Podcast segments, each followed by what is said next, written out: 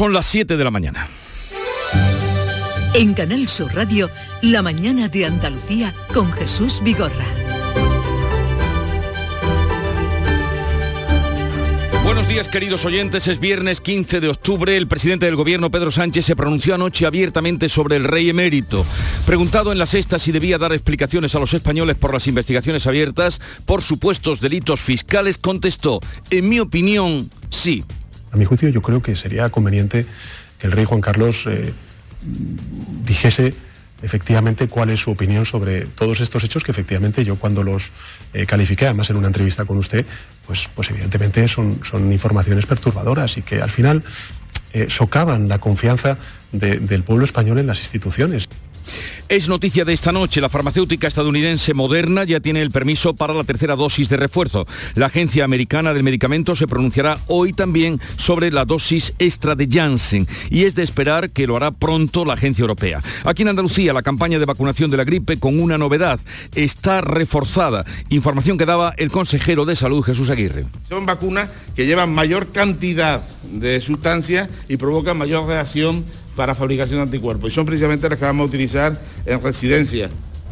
Nos hemos levantado hoy con un ojo puesto en Italia, el país que se convierte este viernes en el primero de la Unión Europea que exige un certificado de vacunación a todos los empleados para entrar a trabajar. Quien no lo lleve se tendrá que volver a su casa sin cobrar y quien trabaje sin certificado COVID se enfrenta a multas de hasta 1.500 euros. Hablamos de 23 millones de empleados, se calcula que un millón y medio no se han vacunado. El gobierno teme un viernes negro de manifestaciones, huelgas y absentismo laboral. Veremos cómo transcurre la jornada. Y ya conocemos la cuantía de los presupuestos andaluces para 2022.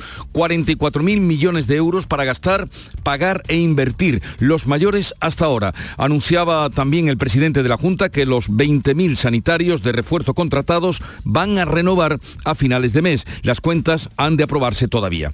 Lo que sí se ha aprobado o sigue su tramitación en el Congreso es el decreto que obligará a las eléctricas a devolver parte de los beneficios extraordinarios que han tenido. Habrá decía la ministra Teresa Rivera, que aquellas que oferten a sus clientes tarifas ventajosas. Aquellas empresas energéticas que no lo hayan interiorizado porque estén vendiendo la energía a un precio muy inferior al precio previo a, ese incremento del precio del gas, eh, pues evidentemente no están incluidas en la ámbito de aplicación del decreto ley.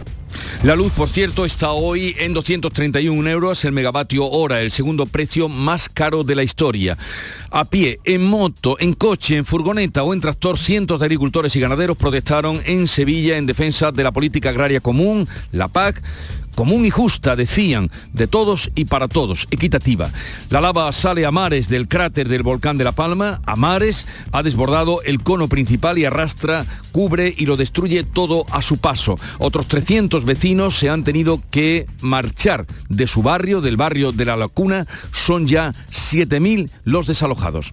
Y en cuanto al tiempo, para este viernes sigue sin cambios, tiempo seco, soleado y con temperaturas algo más altas en la vertiente mediterránea. Sopla hoy levante en el litoral de Almería, en Granada y Málaga, y vientos flojos y variables en la costa atlántica y en el interior.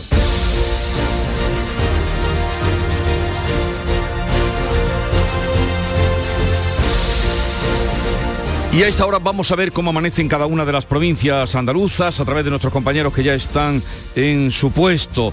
Eh, Salud Botaro, ¿qué día tendremos en Cádiz?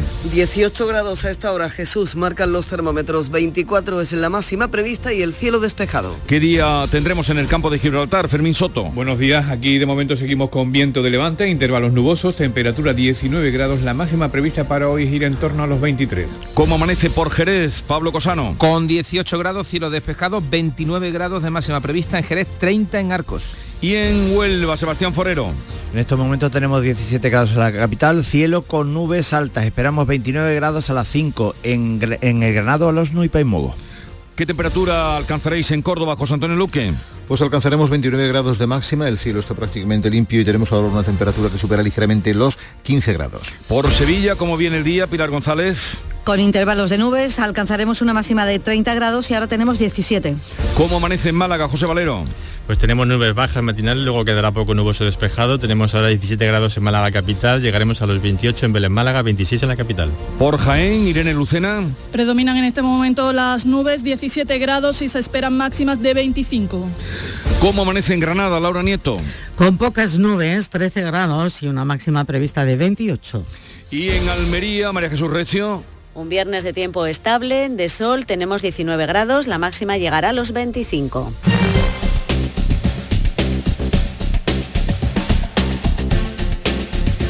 Y sepamos ahora cómo se circula por las carreteras de Andalucía. Desde la DGT nos informa Alfonso Martínez. Buenos días. Buenos días. Hasta ahora en la red de carreteras de Andalucía tengan precaución en Sevilla. Un vehículo averiado deja intransitable el carril derecho de la 92 a la altura de Estepa en dirección Granada. En el resto de la red vial de Andalucía se circula sin problemas tanto en la red principal como en la secundaria. Desde la Dirección General de Tráfico, eso sí, les recomendamos una vez más no bajen la guardia al volante y moderen la velocidad.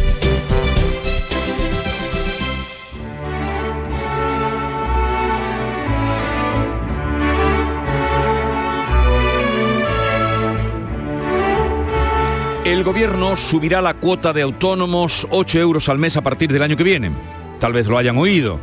La cuota que se pagará en base mínima será de 900, perdón, de 294 euros y se aplicará a más de 1.800.000 autónomos. El tempranillo acusa el hachazo. Tempranillo de las subidas. De momento es un rumor, pero pronto será cierto las subidas que preparan para freírnos a impuestos. Los autónomos, temblando, saben que son los primeros. Para pagar, siempre más. Y para ganancias, menos. Con los planes de pensiones, recorte de los ingresos. Ni dejan salir de pobre, ni dejan ahorrar dos euros. Si fuera feria taurina lo que en España tenemos, un premio estaría seguro que no quedaría desierto que a la mejor estocada se lo darían al gobierno. Antonio García Barbeito que volverá al filo de las 10 de la mañana con los romances perversos.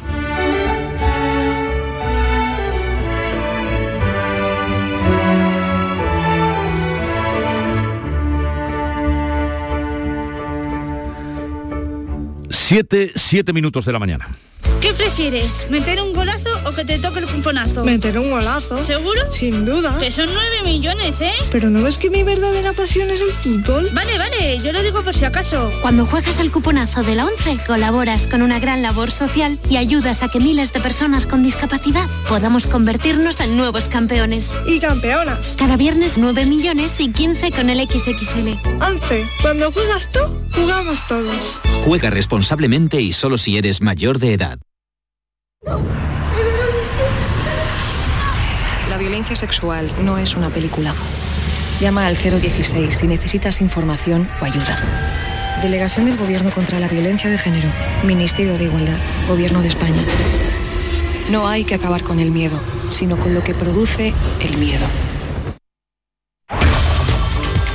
La mañana de Andalucía con Jesús Bigorra. Noticias.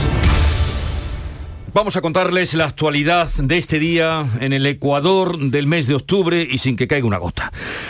La Junta contará con el mayor presupuesto de su historia en 2022. Serán 44.000 millones de euros, mil millones para gasto sanitario. Beatriz Galeano. Por primera vez se llega a esa cifra para sanidad. Lo anunciaba en la sesión de control al Gobierno en el Parlamento andaluz el presidente de la Junta, Juanma Moreno presupuesto más alto de la historia que ha tenido Andalucía y el más alto de todas las comunidades autónomas.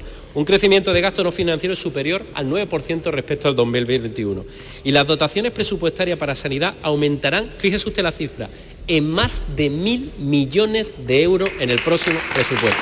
Mil millones de euros. El presidente también ha asegurado que los sanitarios de refuerzo contratados durante la pandemia no van a ir a la calle cuando se les acabe el contrato. Son 20.000 profesionales que terminaban su vinculación con el SAS a finales de este mes de octubre. La portavoz del Partido Socialista, Ángeles Ferriz, asegura que el Gobierno tiene dinero de sobra para contratarlos y advierte de que si los deja marchar será más difícil recuperarlos. Ambos han cruzado acusaciones sobre la falta de sensibilidad en sanidad Señor Moreno, ese disfraz de moderado que tiene le van saliendo agujeros, agujeros por los que se cuela la insensibilidad de un presidente que es incapaz de reaccionar ante aquello que le genera mayor indefensión a la gente, que es la salud. Usted que me hable de sensibilidad cuando arruinó y recortó la sanidad pública desde el año 2012 al 18 de manera espantosa. Y mientras tanto siguen mejorando los datos del COVID en Andalucía y también en España, en un fin de semana en el que se recupera prácticamente la normalidad en toda Andalucía y también en los aeropuertos. Ve Almeda.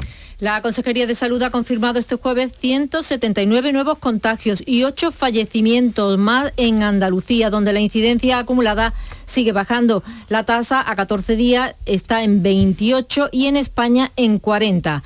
La normalidad vuelve hoy a los aeropuertos y los pasajeros podrán acudir acompañados. Se eliminan las restricciones en el acceso a las terminales obligado por la pandemia y en Canarias ya no hace falta presentar el certificado COVID o un test negativo para alojarse en un hotel de las, de las islas. Intensa jornada, jornada la de este jueves en el Congreso. Vamos con lo último, que es lo de la tarde de ayer. El Congreso de los Diputados ha convalidado este jueves el decreto por el que se prorrogan los expedientes de regulación de temporal de empleo o sea, los ERTES hasta el 28 de febrero. Las ayudas van a estar vinculadas a que las empresas impartan formación y va a contar con un modelo específico además para los afectados por la erupción del volcán de La Palma. Todos los grupos del Congreso, menos Vox, han respaldado la convalidación de este Real Decreto Ley que ahora se tramitará como proyecto de ley por el procedimiento de urgencia. Aprobado también el decreto que obligará a las eléctricas a devolver los beneficios extraordinarios derivados de los altos precios del gas, aunque con matices. La ministra Teresa Rivera ha explicado en el Congreso que esta medida solo afectará a aquellas eléctricas que repercutan los elevados costes del gas en el recibo de la luz, no a las que garanticen tarifas estables. El presidente del Gobierno, anoche en la sexta, insistía en que cumplirá su compromiso de reducir el precio gracias a las medidas adoptadas y a alguna otra que pueda poner en práctica. Ha adelantado que la factura de diciembre veremos que han bajado el coste fijo y los impuestos, dos de los tres pilares del recibo, explicaba el presidente. Los impuestos de ese recibo habrán bajado en un 61% y que los costes fijos se habrán reducido en su factura en un 50%. ¿Qué es lo que quiero decir con esto? Que ahora mismo lo que estamos haciendo es amortiguar con los instrumentos que tenemos desde nuestro país, desde el Gobierno de España, el impacto que lógicamente tiene sobre el recibo de la luz en la evolución de los precios mayoristas, en este caso del gas eh, y de la energía. Y en el Congreso, la ministra Rivera también ha informado de que se reforzará a los consumidores acogidos al bono social, mientras Guillermo Mariscal, del Partido Popular, apunta que son medidas que no favorecen ni a empresas ni a familias. Rectifique, señora vicepresidenta. Este Real Decreto es el paradigma de la política que practica el señor Sánchez. La soberbia. A nadie escucho y con nadie hablo. Con nadie. Independientemente de que esta medida perjudique gravemente a vulnerables y perjudique gravemente a la industria. Y desde Podemos Echenique ha dicho inicialmente que es un decreto valiente. Porque es muy posiblemente uno de los primeros de la democracia y sin duda el más valiente que no lleva el logotipo del oligopollo eléctrico. No obstante, después, cuando ha escuchado a la ministra de Transición Ecológica decir que no repercutirá en las eléctricas que mantengan tarifas estables, ha dado marcha atrás a su entusiasmo para advertir al PSOE de que Podemos no apoyará ninguna medida que beneficie al oligopolio eléctrico. Y el Pleno del Congreso ha rechazado las dos enmiendas a la totalidad que han presentado los grupos Vox y Partido Popular al proyecto de Ley de Garantía Integral de Libertad Sexual. Ya saben, el solo sí exi. Una de las principales críticas que hacen los populares es la definición de ese consentimiento expreso porque consideran que no respeta la presunción de inocencia del denunciado. Rechaza que al desaparecer la distinción entre abuso y agresión se rebajen las penas para los delitos más violentos. La ministra de Igualdad, Irene Montero, ha tendido la mano a los populares para buscar su apoyo durante esta tramitación. Me comprometo hoy como ministra a trabajar con ustedes en lo que sea necesario, señorías en lo que sea necesario para que ustedes vuelvan al terreno de juego del Pacto de Estado y que la tramitación de esta norma termine con ustedes votando a favor. Las mujeres de este país, voten a quien voten, se merecen nuestro acuerdo. Más duro ha sido el enfrentamiento con Vox. La diputada Carla Toscano vestía una camiseta con el lema Not Me Too. Pero sin duda, hoy seguirán las reacciones al acuerdo del Gobierno y del Partido Popular para desbloquear la renovación de los órganos institucionales. Ya hay acuerdo para renovar los cargos del Defensor del Pueblo, Tribunal Constitucional, Tribunal de Cuentas y Agencia de Protección de Datos. El último en agradecer al Partido Popular su paso adelante, el presidente del Gobierno, Pedro Sánchez. Me gustaría pedirle, al igual que he reconocido el esfuerzo que han hecho por llegar a este acuerdo al Partido Popular, me gustaría pedirle que, en fin, que no hagamos una lectura de la legalidad ventajista y que si la Constitución nos mandata a cumplir eh, esa renovación eh, del Consejo General de Poder Judicial cada cierto tiempo, que son cinco años, pues que también lo hagamos en los próximos días. El secretario general del Partido Popular, Teodoro García Egea, reclama un cambio en el sistema de elección de los miembros del Consejo, pero ve posible el acuerdo si se avanza en el refuerzo de la independencia judicial.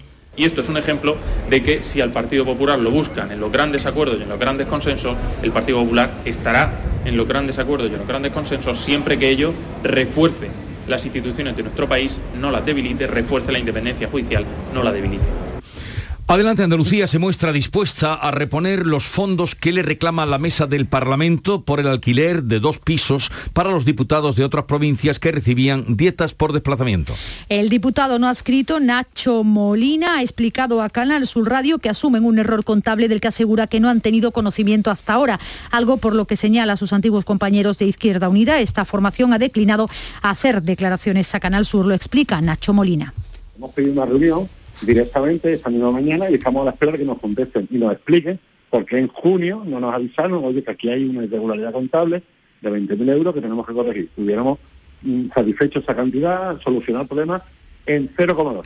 Evidentemente querían utilizar esta información, como he dicho, de manera absolutamente torticera para intentar manchar la honorabilidad y el nombre de Teresa y del grupo de representantes del Parlamento. Bueno, son las declaraciones de Ignacio Molina, que estará precisamente con nosotros esta mañana para aclararnos y para responder algunas preguntas sobre este asunto, la devolución de los 20.000 euros. Comienza hoy en Valencia el cuadragésimo Congreso Federal del Partido Socialista Obrero Español, que pretende mostrar una imagen de unidad en torno al presidente del Gobierno y secretario general socialista, Pedro Sánchez. La organización ha programado el acto político el domingo por la mañana como clausura tras la votación del Comité Federal y la nueva ejecutiva que conformará Sánchez una vez renovado su cargo de secretario general. La delegación andaluza estará encabezada por Juan Espadas e integrada por 276 compromisarios. Defenderán la necesidad de revisar el modelo del estado del bienestar para reforzar los servicios públicos esenciales, así como la mejora de la financiación autonómica local. Van a asistir también los expresidentes Zapatero y González. Y el secretario general, eh, Joaquín Almunia, que unido a los dos que tú aludías como presidente, son los tres que le han precedido a Pedro Sánchez.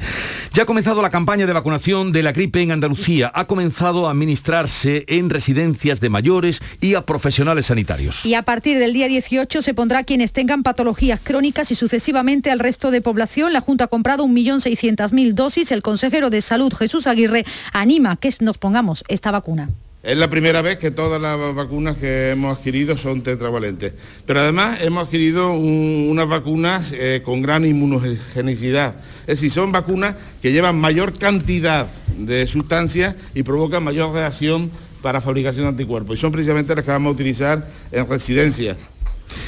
En La Palma se ralentiza el avance de la lava después de una jornada, la de este jueves, que ha dejado imágenes espectaculares del volcán.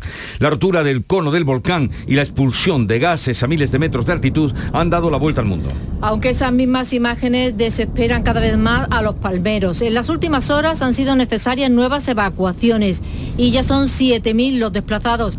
La lava ha afectado a 1.600 edificaciones, más de 1.500 han resultado destruidas por completo entre ellas un supermercado y un polideportivo en las últimas horas. No obstante, los científicos dicen que se ha ralentizado un poco la velocidad de las coladas, entre otras cosas, por todo lo que van destruyendo a su paso. Otro parámetro a tener en cuenta son los terremotos. Cerca de un centenar se han registrado este jueves, pero ya a mucha más profundidad. Los vecinos muestran cansancio y desesperación después de 26 días de comenzar la erupción. Ahí debajo hay muchísimas propiedades que, se pueden perder. Muy importante. Pues veo, pues no sé, me imagino esto irreconocible. Eso como era, como es. Me parece que estoy en otro sitio. Una mujer ha perdido a uno de sus gemelos en una patera, dio a luz cuatro horas antes de ser rescatada en el sur de Gran Canaria. La madre y el otro bebé han sido trasladados en helicóptero al hospital. A bordo de esa patera iban 50 personas, entre ellas varias mujeres embarazadas y niños. Además de esta patera, Salvamento Marítimo ha informado de otras dos localizadas al sur de Gran Canaria, una con 30 ocupantes, todos varones de origen subsahariano y otra con 60 de origen magrebí. Y ha sido desarticulada en Málaga una organización criminal dedicada a la trata de mujeres. La Policía Nacional ha liberado a 14 víctimas, entre ellas había una menor. La mañana de Andalucía con Jesús Bigorra. Noticias.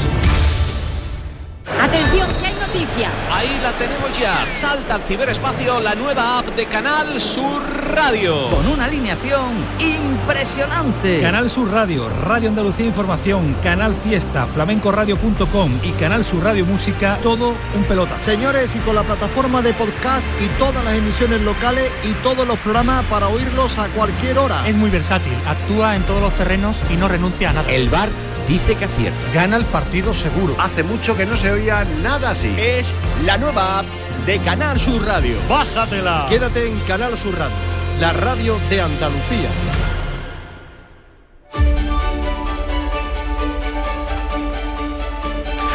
Vamos con la revista de prensa que ya tiene preparada. Paco Reyero, buenos días.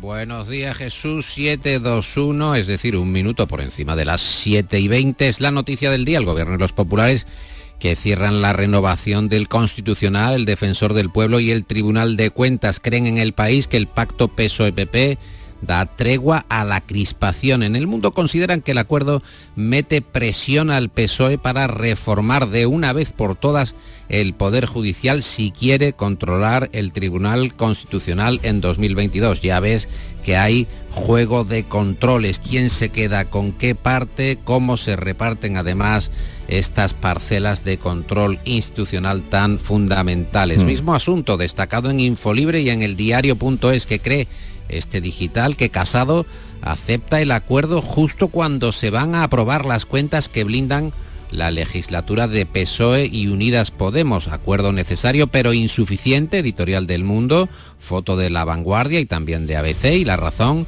Sánchez y Casado, que se saludan, se saludan incluso podemos decir amablemente después de tanta friega y refriega política en la entrega del premio Carlos V a Angela Merkel, la imagen que hoy sin duda gana en las portadas de los diarios españoles es para el rey y para Merkel, en presencia del presidente Sánchez y el de Extremadura, Fernández Vara, reclamando más Europa. La canciller premiada en Juste con ese galardón, Carlos V, diciendo solo una Europa unida hacia adentro es una Europa fuerte hacia afuera. Vemos esta imagen de Merkel y ya sabes, su tradicional postura de manos en triángulo a la manera cardenalicia que ocupa el país, ocupa el mundo y también distintos digitales.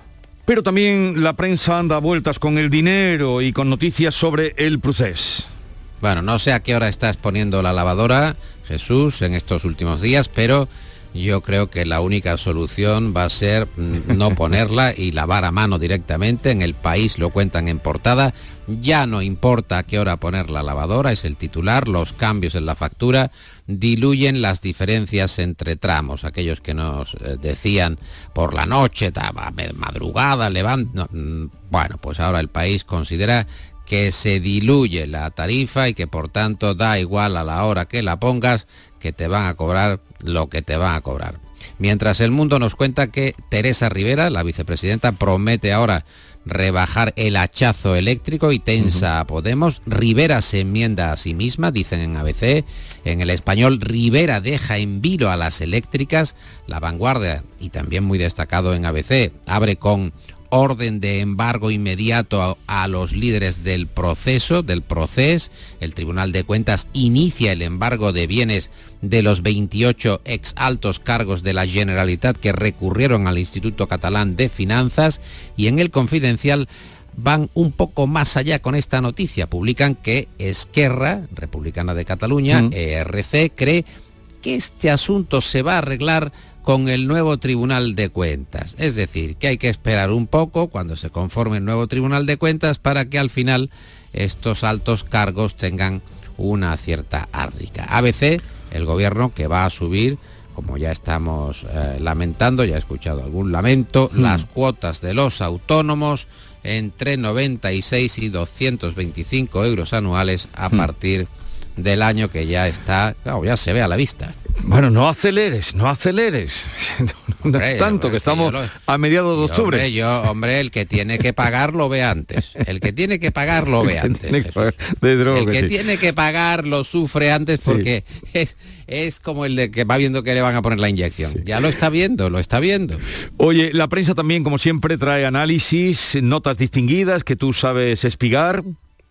Respecto, por ejemplo, a los acuerdos PP-PSOE, Ignacio Varela en el Confidencial publica que hay, hay un cambio de cromos, pero el secuestro de la justicia, así lo escribe literalmente Varela, el secuestro de la justicia continúa. El mundo publica la tribuna Descapitalizar España, firmada por Isabel Díaz Ayuso, en la que se lee que descapitalizar España es una estrategia de Sánchez, de los independentistas y los comunistas para repartir el Estado al mismo tiempo que se dedican a desvertebrar España. En el periódico de España, en EP, este nuevo eh, periódico y también digital, y en otras cabeceras leo que el presidente Sánchez reclama al rey Juan Carlos que dé explicaciones sobre sus escándalos. El mundo, Hacienda, lanza un catastrazo que eleva los impuestos inmobiliarios. El gobierno incrementa de facto sucesiones, donaciones y la tributación sobre patrimonio y transmisiones y modifica la fórmula del cálculo del valor de las viviendas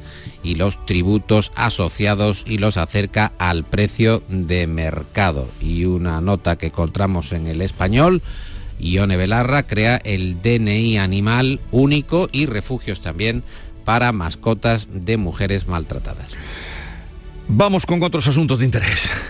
Pues vamos con otros asuntos de interés. En ABC, el asunto de apertura es que el gobierno ocultó que Delcy Rodríguez llegó a España para reunirse con Zapatero y en el Independiente presentan en información de Antonio Salvador, los nuevos todoterrenos de la Guardia Civil para defenderse de los virulentos narcos en el campo de Gibraltar. Hay una buena galería gráfica en el Independiente, esos vehículos que incorporan una defensa especial frontal en el frontal para reforzar la seguridad de los agentes en el caso de ser embestidos, como ya ha sucedido en más de una ocasión. Dame también alguna píldora de internacional, Paco. Dos píldoras, te voy a dar dos píldoras. En el tejadillo del país, en la ventana superior de la portada del país, la ONU que quiere acabar con los coches de combustión en 2035 y en la vanguardia tensión en Italia por la obligación, obligación ya sí en Italia, de vacunarse para ir a trabajar. Oye, pues vamos a escuchar el deporte. Hoy no está Tunuria, pero está Antonio Camaño. Buenos días. El Sevilla afronta este domingo el retorno a la Liga con su duelo ante el Celta de Vigo, una cita ideal para dejar atrás la derrota en Granada y seguir en la lucha por los puestos altos de la tabla clasificatoria. Con muchas ausencias de Lopetegui, pero con la buena noticia de que en el día de ayer empezó a recuperar ya a los jugadores internacionales como Agustinson, Delaney, Dimitrovic, Gudel, Bono y Munir ya están a las órdenes de Lopetegui para preparar ese partido del próximo domingo a las 4 y cuarto ante el Celta de Vigo. Como dice uno de sus jugadores importantes, el vigués Brais Méndez, el Sevilla, a pesar de la derrota ante el Granada, un equipazo. Conocemos el Sevilla y sabemos cómo juegan, sabemos que tienen una plantilla extraordinaria, que pues tienen jugadores en todas las posiciones, no uno, sino, sino dos o más incluso, que pueden rendir a un altísimo nivel y vamos a intentar co- contrarrestar sus, sus armas para poder quedarnos los tres puntos. Y Almería y Eibar se enfrentan en un duelo de gallitos que abrirá esta noche la jornada décima en segunda división, donde los almerienses hacen la defensa del liderato.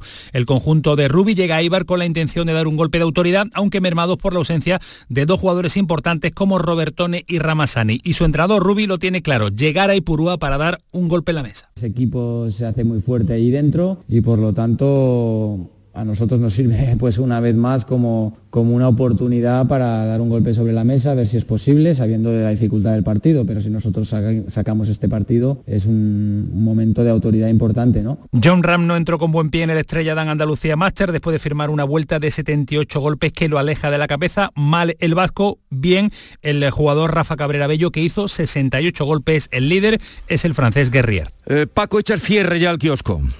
Nos quedamos con una nota del español. Encuentran a un coleccionista, David Asturiano, que tiene 321 móviles Nokia. Y conoció a su mujer gracias a uno, claro, ¿cómo no? Si, tiene todos los móviles, tiene un arsenal de Nokia, de, ahora viejísimos Nokia. Sí, sí, pero una cosa, tiene 300, pero no va a ser localizado, no te rías tanto. Buen fin de semana. Igualmente, que vaya bien.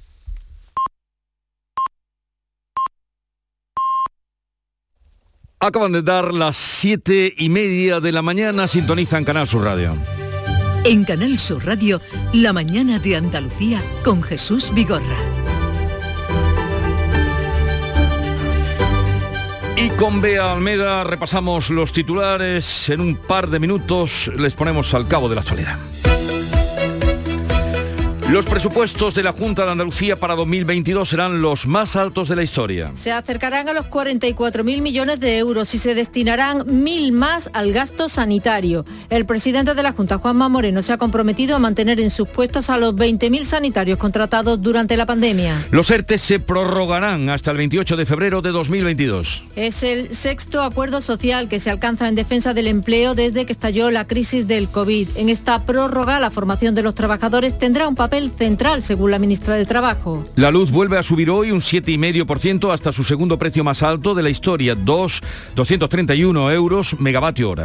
El Gobierno ha logrado sacar adelante en el Congreso la convalidación del polémico Real Decreto para recortar los ingresos de las grandes eléctricas, pero suavizará el recorte a aquellas que ofrezcan precios razonables. Hoy sabremos si la encuesta del CIS pasa la factura al Gobierno. El Centro de Investigaciones Sociológicas, el CIS, publica este viernes su barómetro de octubre que va a medir cómo ha influido en los votantes asuntos como el acuerdo de presupuestos entre el PSOE y Podemos o la subida de la luz. Gobierno y PP acuerdan el desbloqueo de cuatro órganos institucionales. Los tribunales constitucional y de cuentas, la Defensoría del Pueblo y la Agencia de Protección de Datos podrán renovarse, pero aún queda el escollo del Consejo General del Poder Judicial. Los populares ven posible el acuerdo si se avanza en el refuerzo de la independencia de los jueces. Las coladas del volcán de La Palma se ralentizan. Es por todo lo que arrastran a su paso. El cráter expulsa ahora tanto magma que se ha desbordado. Tras las últimas evacuaciones ya son 7.000 los desplazados y 1.500 las edificaciones destruidas. Esta noche se falla el premio Planeta en su 70 edición, el de más cuantía en el ámbito literario. La dotación económica se ha doblado hasta el millón de euros, supera incluso a la cuantía del premio Nobel. En esta edición ha logrado un récord de participación con más de 600 candidatos. 7.32 minutos de la mañana, en un momento vamos a las claves económicas, hoy historia económica y musical de Paco Vocero. Hemos salido a la calle a preguntar a los vehículos qué opinan. ¿Al tuyo le gusta el seguro de auto de Cajamar? Y a ti seguro que también. Sobre todo su precio. Solicita presupuesto en tu oficina de Cajamar y llévate un parasol. Promoción válida hasta el 31 de diciembre. Consulta información y bases en cajamar.es barra seguros. Cajamar. Distintos desde siempre. Montepío, ¿en qué podemos ayudarle? Quería informarme sobre su seguro de decesos. Aquí tiene nuestra oferta. ¿Y en ese precio tiene cobertura completa? Sí, lo tiene todo cubierto. Compañía con más de un siglo de experiencia. Visite montepíoconductores.com. Montepío, lo tiene cubierto. Las claves económicas con Paco Bocero.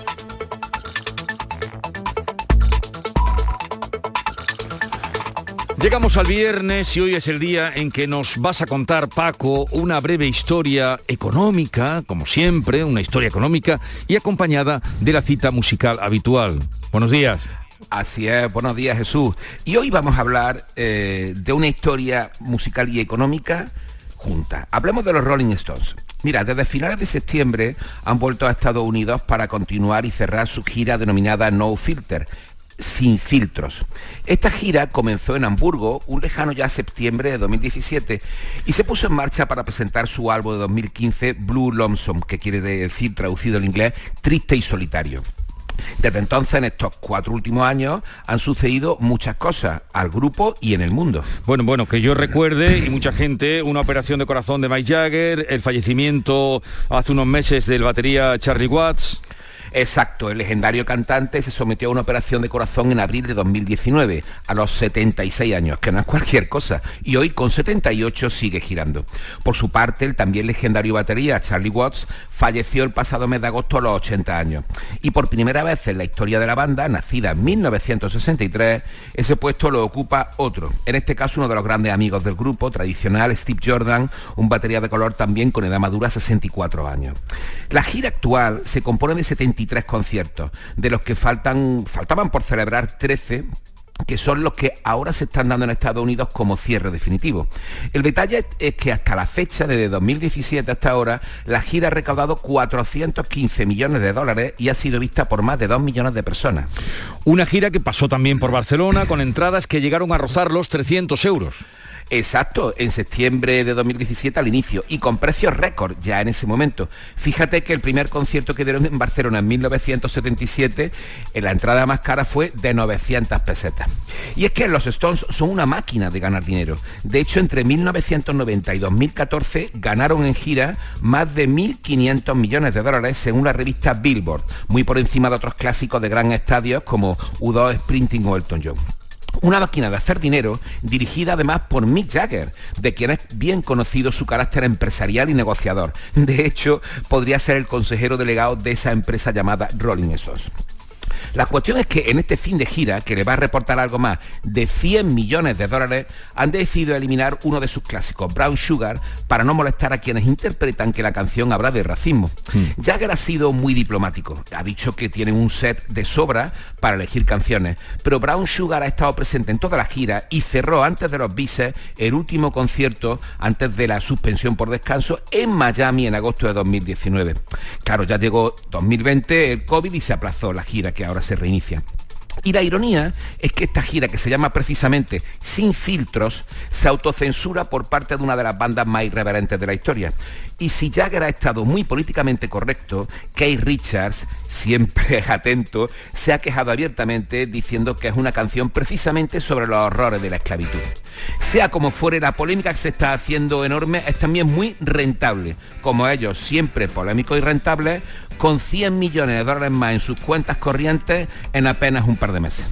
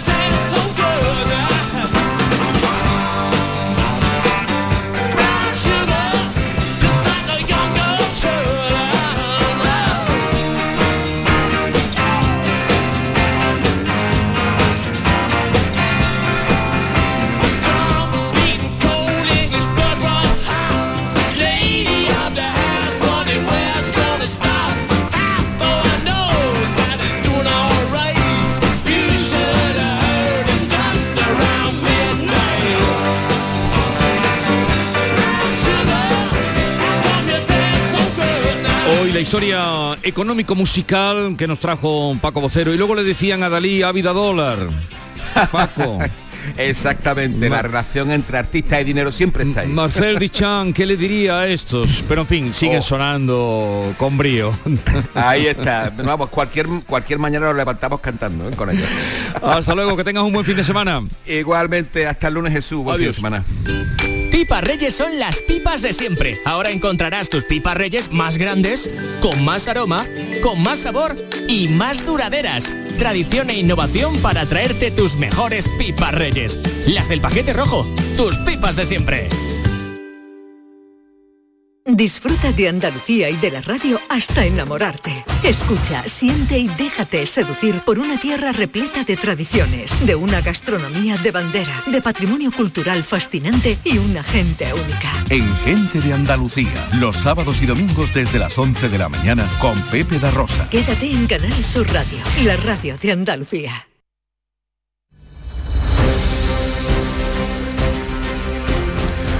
Vamos a completar el panorama informativo de este 15 de octubre con otras noticias. Han sido detenidos tres jóvenes, tenientes de la Legión, acusados de robar, del robo de 7.500 euros de un establecimiento hotelero de Almería. ¿Qué es lo que ha pasado, María Jesús Recio? Pues estos tres jóvenes adscritos a la base Álvarez de Sotomayor de Viator al tercio Don Juan de Austria están acusados de un presunto delito de hurto. Ha sido clave el rastreo de la Policía Nacional a las cámaras de seguridad de la zona, el centro de la ciudad, porque han captado el momento en el que se marchaban con un sobre con dinero procedente de la recaudación de un establecimiento. Se lo habrían llevado en un descuido del personal. Han pasado una noche en el calabozo y ellos han contado que encontraron el dinero de forma accidental. Y Jesús, tenemos otra noticia hoy de la Legión, porque a partir de las 11 de la mañana, la ministra de Defensa, Margarita Robles va a visitar la Brigada Rey Alfonso XIII. Pues ahí queda anunciado. El consejero de salud asegura que el brote de COVID de la prisión de Córdoba está ya controlado. José Antonio Luque. Eso es, eh, haciéndose eco de, ese brote que se salva con un fallecido y más de medio centenar de positivos, asegura Aguirre que ya está todo controlado después de la práctica de pruebas PCR a módulos completos y funcionarios de prisiones. Dice el consejero que hay que aprovechar este incidente para recordar que no estamos libres de brotes y que hay que seguir extremando la precaución por previrus. Escuchen a Jesús Aguirre, sigue entre nosotros. En Cádiz, concentración por el accidente laboral y accidente mortal ocurrido este jueves. ¿Qué es lo que ha pasado? Salud, Botaro.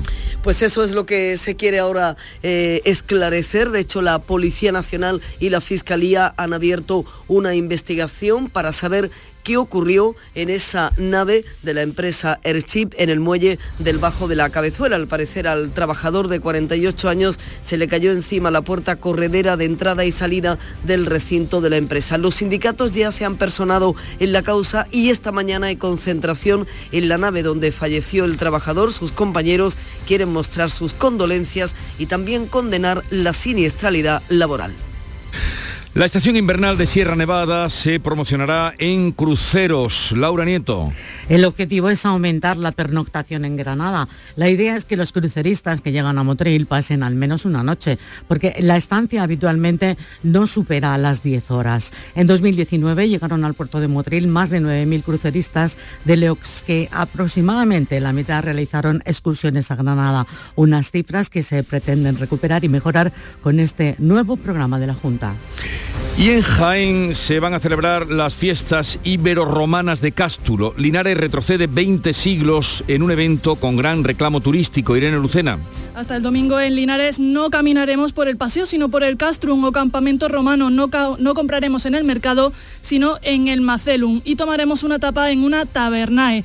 Eso sorteando, si podemos, los combates de guerreros íberos con los que nos toparemos. La subasta pública de esclavos, un bacanal en honor al dios Baco y el acto público de la rendición de Cástulo. De jueves a domingo Linares recupera su origen. Escuchamos a Enrique Mendoza, concejal de turismo. Pues desde teatro en las calles a un campamento a un mercado, a diferentes teatralizaciones grandes, ¿no? Y en definitiva es eso, ¿no? Un, viaje al pasado, uno de los mayores reclamos turísticos que tiene esta ciudad. Eso lógicamente redunda en la hostelería, en el comercio, en la ocupación de plazas hoteleras, en su última edición, este evento atrajo a cerca de 50.000 personas. Bueno, pues además de las fiestas populares y eh, jugar a los romanos, hay inversiones para aquel eh, yacimiento arqueológico mejor que mejor. El Salón Internacional de la Moda Flamenca regresa a Sevilla. Tras el parón por la pandemia, los diseñadores volverán a lucir sus trajes para las próximas ferias y romerías. Pilar González. Simof ha notificado ya a los diseñadores que regresa en su fecha habitual del 3 al 6 de febrero y con el formato de siempre. Serán tres jornadas de desfiles, un espacio expositivo y espectáculos de baile abiertos al público. Hay ya entusiasmo entre el sector, como demuestra la diseñadora Pilar Vera un acicate y una ilusión enorme para, mm, para salir otra vez y vender y hacernos a la idea de que, de que la feria está aquí ya y que todo el mundo se lo crea, los primeros nosotros que ya no lo estamos creyendo. Regresan por tanto los lunares y los volantes en la vigésimo séptima edición del Salón Internacional de la Moda Flamenca. Hoy en la radio, en Canal Sur Radio, eh, estamos de luto, ya se lo hemos dicho desde que comenzamos por la muerte inesperada, fulminante, horas antes de entrar en su programa de Petengui, Peti, Hugo de Veró, Rogelio, Irma y Marme, todos los personajes que este grandísimo actor ha hecho en esta casa, en Canal Sur Radio y en todos los programas, en el programa de Ton, con Cremades, eh, en muchos espacios. Vamos a recordarle precisamente con todo el cariño y además con su voz, que es la mejor manera de darle vida, eh, porque no se muere nunca para siempre. Hoy a partir de las 10 de la mañana, con ustedes también participando, vamos a recordar momentos estelares de Petty en esta radio. Él, que pudo, como toda su generación, ir a buscar la aventura a Madrid, decidió quedarse aquí en nuestra tierra y en Canal Sur Radio y hacer las delicias de los oyentes. Con ellos vamos a recordarle a partir de las 10 de la mañana. 7.45 minutos, 8 menos cuarto. Sigue la radio.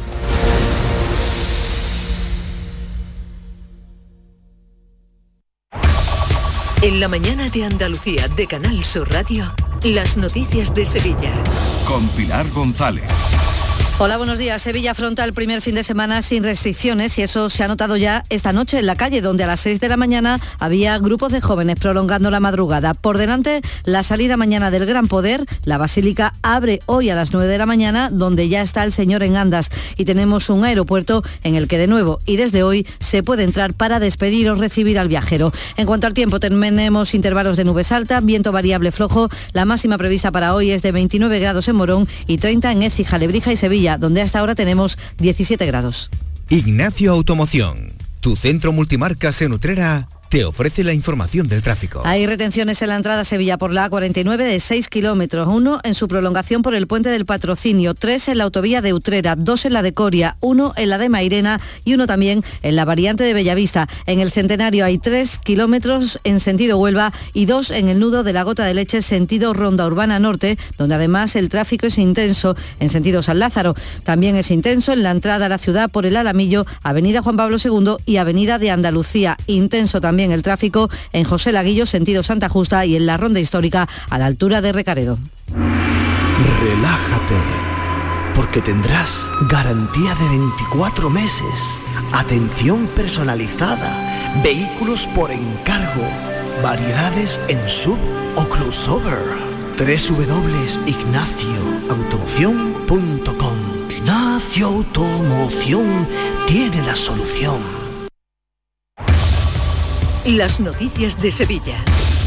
Canal Sur Radio. Sevilla Capital y Provincia cerrará el año con una subida del Producto Interior Bruto del 5,4% y en 2022 el incremento será mayor. Se consolida así la recuperación económica de nuestra provincia según el barómetro del Colegio de Economistas de Sevilla. Un estudio dirigido por la profesora María del Carmen Delgado señala que el proceso de vacunación está permitiendo la recuperación en prácticamente todos los sectores, aunque en el caso del turismo se notará más en el cuarto trimestre, cuando se prevé que regrese el turismo internacional. En cuanto al mercado laboral, también se recupera. El desempleo terminará este año en torno al 21,4% y el que viene bajará por primera vez desde 2009 del umbral del 20%. Esto eh, hace superar ya eh, los valores que teníamos previo a la crisis en número de ocupados, que si observan el segundo trimestre del año 2019 estaban en 735,3 eh, miles de ocupados. Por lo tanto, el mercado laboral también está recuperando sus cifras previas a la pandemia y está siguiendo una línea eh, positiva.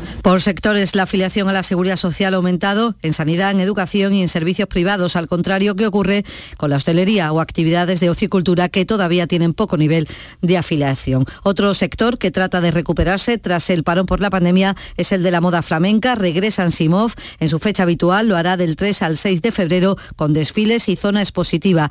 Eh, se espera que el sector se reactive tras la cancelación de ferias y romerías y que ahora se prevé que se vuelvan a realizar. Los profesionales del sector, como la diseñadora Sara Benítez, espera que así sea, que vuelvan los lunares y los volantes a las calles. La verdad que estoy ahora mismo que no me lo creo. Después de dos años con los trajes encerrados, enfundados, uy, ya por fin vemos la luz. Y saca esto de, de las colecciones que se quedaron colgadas en, la, en los percheros de las tiendas y creo que la gente tiene muchas ganas, está teniendo muy buena aceptación. El Salón Internacional de la Moda Flamenca regresa del 3 al 6 de febrero y el sector del catering ha recuperado su actividad en un 80% con los eventos culturales, congresos y sobre todo bodas, aunque algunas cosas han cambiado. Ahora se hacen al aire libre, con menús más caros y con menos invitados, unos 200. De aquí a final de año, el trabajo está asegurado para las 68 empresas de catering que hay en nuestra provincia, según ha señalado aquí en Canal Sur Radio el portavoz del sector, Miguel Ángel Jurado. Sí es verdad que estamos recuperando. No estamos a los niveles del 2019, pero les puedo decir si lo hemos puesto en unos niveles de un 75 o un 80%. Que aunque hayamos tenido que dar bodas opuestas, más las que teníamos previstas, no son las bodas de 400 personas, pero sí es verdad que ya están los números en 200, 250 y hay muchísimas ganas de bodas y Renfe amplía desde hoy la oferta de AVE Sevilla-Madrid con cuatro trenes. Se recuperan los trenes con salida de la estación de Atocha a las 3 y a las 6 de la tarde y de Sevilla-Santa Justa a las 4 menos cuarto y 7 menos cuarto de la tarde. La compañía eleva así a 144 el número de trenes semanales en esta relación Sevilla-Madrid. 7 y 50 minutos. El Mediterráneo y el Atlántico son testigos de una encrucijada de culturas, costumbres y gentes. Gastronomía, naturaleza y patrimonio emocionan en Ceuta, una ciudad con personalidad única. Descúbrelo desde 69 euros en tu agencia de viajes de confianza. Servicios turísticos de Ceuta. Ceuta, donde se unen las emociones. Las noticias de Sevilla. Canal Sur Radio. Hablamos ya de coronavirus. La provincia de Sevilla está ya en el nivel de lo que se llama la nueva normalidad, con una tasa de contagios por debajo de los 25 casos por 100.000 habitantes. En las últimas horas se han registrado 44 contagios y dos fallecidos. Hay 43 hospitalizados, 13 de ellos están en UCI. Por distritos, el Aljarafe es el que está en mejor situación, con una incidencia de 14 casos. En la zona sur, 20. En el distrito norte, 22. En el distrito oeste, 26. Y en la capital, es de 29. El alcalde de Sevilla, Juan Espadas, pide prudencia a los sevillanos para que sean capaces de mantenerse en ese nivel de alerta cero. Una oportunidad para demostrarlo es el próximo sábado, ante la gran afluencia de visitantes y público que habrá en Sevilla para ver al gran poder en su salida hacia los pajaritos. Pide Espada prudencia y cautela colaboración porque significa efectivamente un volumen de recursos y de movilidad, de movilización de efectivos muy importante de servicios municipales. Después de dos años prácticamente de, sequía en este tipo de eventos, pues eh, como siempre eh, hay que extremar todas las precauciones. La salida del Gran Poder será a las 9 de la mañana del sábado, pero a las 9 de esta mañana abre ya sus puertas la Basílica, donde ya está expuesto el Señor en andas, como saldrá hacia los pajaritos. Por otro lado, el alcalde ha asegurado que los presupuestos generales del Estado van a ser históricos para nuestra ciudad en inversiones en materia de vivienda, movilidad o eficiencia energética. Espadas asegura que todos los proyectos en marcha tienen dinero presupuestado, como la ampliación del puente del Centenario o la remodelación de la pañoleta. En los presupuestos, esos sí no hay dinero para los túneles de la C40 y dice Espadas que es porque todavía no se ha decidido cómo se hará finalmente ese proyecto obras en marcha en la S40 que requieren y demandan presupuesto, todas esas están presupuestadas. Las que todavía no tienen una partida presupuestaria es porque están en trámite de procedimiento administrativo de evaluación de impacto ambiental. Claramente la conexión, en este caso sur, eh, el cruce del río, de la S40, que es lo que todos estamos esperando.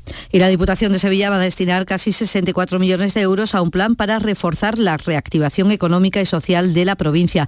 El presidente de la institución, Fernando Rodríguez Villalobos, ha destacado los casi 16 millones para el programa de prevención de la exclusión social y 5 destinados a ayudas de emergencia social que busca mantener el pulso inversor y la reactivación económica y social en nuestra provincia, apoyando en este caso, complementando al plan contigo, que está eh, en plena ebullición y el presidente de la Junta, Juanma Moreno, ha asegurado que los sanitarios contratados para hacer frente a la pandemia no van a ir a la calle. Lo ha dicho en el Parlamento andaluz después de que se celebrara en Sevilla la primera protesta laboral de los sanitarios ante el fin de sus contratos el próximo 31 de octubre de sanitarios contratados por la pandemia. En el Hospital Virgen Macarena reclamaban la renovación de los contratos y Teresa Navarro, que es técnica de enfermería y afectada, recuerda la importancia de su función. Todos los profesionales de todas las categorías hemos estado siempre a bajo nivel entonces, esto del COVID, lo de los contratos estos de COVID, no es que, váyate, vamos a ver, es que son los que hacen falta.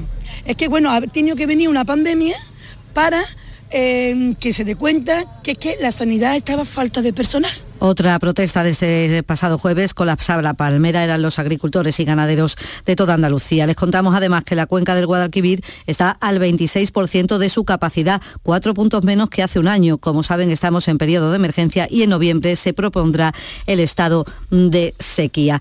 Y les contamos que la terraza Mirador Atalaya Torre Sevilla acaba de reabrir sus puertas. Este mirador circular desde donde podemos contemplar la ciudad, la Cartuja y el Aljarafe va a estar abierto desde las 11 de la mañana hasta las 9 de la noche y los festivos más. Jordi Sol de Villa cree que es una oportunidad también para que el sevillano descubra Sevilla.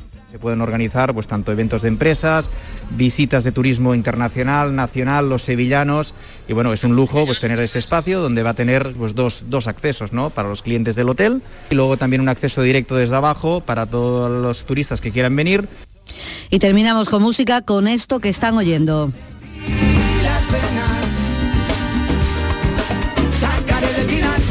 El Chiqui Lora y el sonido de la cigarra que hoy actúan en la sala Fanatic de la capital. A esta hora tenemos 16 grados en Villaverde del Río, 13 en la Roda de Andalucía, 13 en el Rubio, 17 en Sevilla.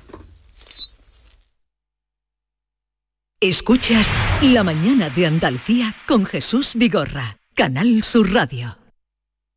Aquadeus, el agua mineral natural de Sierra Nevada, patrocinador de la Federación Andaluza de Triatlón, les ofrece la información deportiva.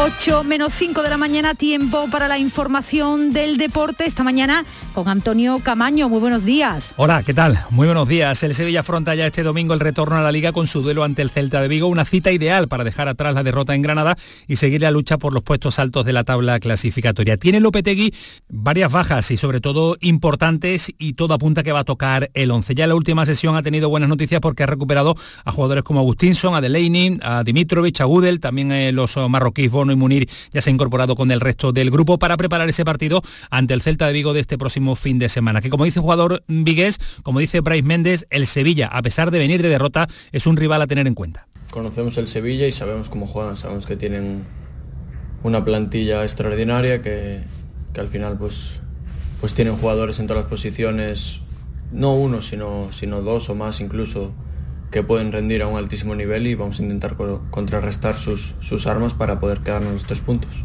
Será el domingo a las 4 y cuarto cuando el Sevilla visite Balaídos para enfrentarse al Celta de Vigo. Pero hoy se abre la jornada en segunda división. Eibar y Almería se enfrentan en un duelo de gallitos que abrirá esta jornada décima en la que los almerienses defienden el liderato ante un rival del que le separan cuatro puntos y está llamado también a ser uno de los equipos que pelee por el ascenso a primera división. Llega los almerienses a Eibar con la intención de dar un golpe de autoridad, aunque mermado por la ausencia de dos jugadores muy importantes porque estaban en un gran momento de forma, como son el argentino Luca Robertone y el belga Los sustitutos de ambos podrían ser Carlos Lazo y Curro Sánchez. Dice su entrenador, dice Rubi, que hay que llegar a Ipurúa imponiendo el fútbol almeriense. El terreno de juego, el estadio, normalmente ese equipo se hace muy fuerte ahí dentro y por lo tanto a nosotros nos sirve pues una vez más como, como una oportunidad para dar un golpe sobre la mesa, a ver si es posible, sabiendo de la dificultad del partido, pero si nosotros sacamos este partido es un, momento de autoridad importante, ¿no? El Betis, que no compite en Liga hasta el próximo lunes, ya ha recuperado a Guardado, centrocampista mexicano, cumplió con sus compromisos con la selección antes de regresar a la disciplina verde y blanca. El jugador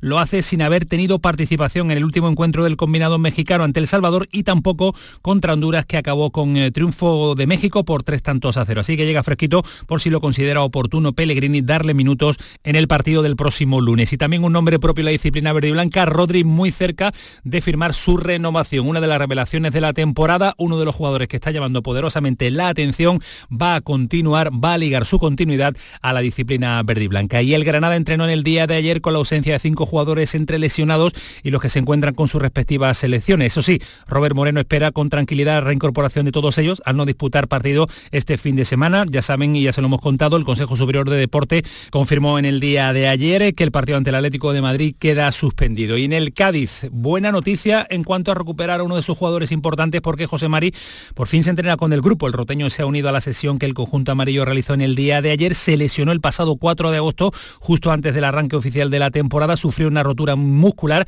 que le ha dejado dos meses y medio fuera de combate. Y la mala noticia también llega en cuanto a la disciplina amarilla, porque no ha sentado nada bien en el Cádiz la noticia del incidente protagonizado por Osmagic en la madrugada del miércoles. El Cádiz le va a abrir expediente al delantero montenegrino. Se abre una investigación para esclarecer los hechos y conocer la versión del futbolista, aunque según fuentes policiales presentaba evidentes síntomas de embriaguez. Y John Ran ha entrado con mal pie en el Estrella Dan Andalucía Master. Firmó una vuelta de 78 golpes que lo aleja de la cabeza. Los primeros nueve hoyos del número uno del mundo fueron un auténtico suplicio. Eso sí, el vasco no desplegó su mejor golf, sí lo hizo Rafa Cabrera Bello, que hizo 68 golpes. El líder es el francés Julien Gourrier, que firmó 67 en este torneo, que es un referente para el continente europeo y que se disputa aquí, en Andalucía, en Valderrama. Aquadeus, ahora más cerca de ti, procedente del manantial Sierra Nevada, un agua excepcional en sabor, de mineralización débil que nace en tu región. Aquadeus Sierra Nevada es ideal para hidratar a toda la familia y no olvides tirar tu botella al contenedor amarillo. Aquadeus, fuente de vida, ahora también en Andalucía.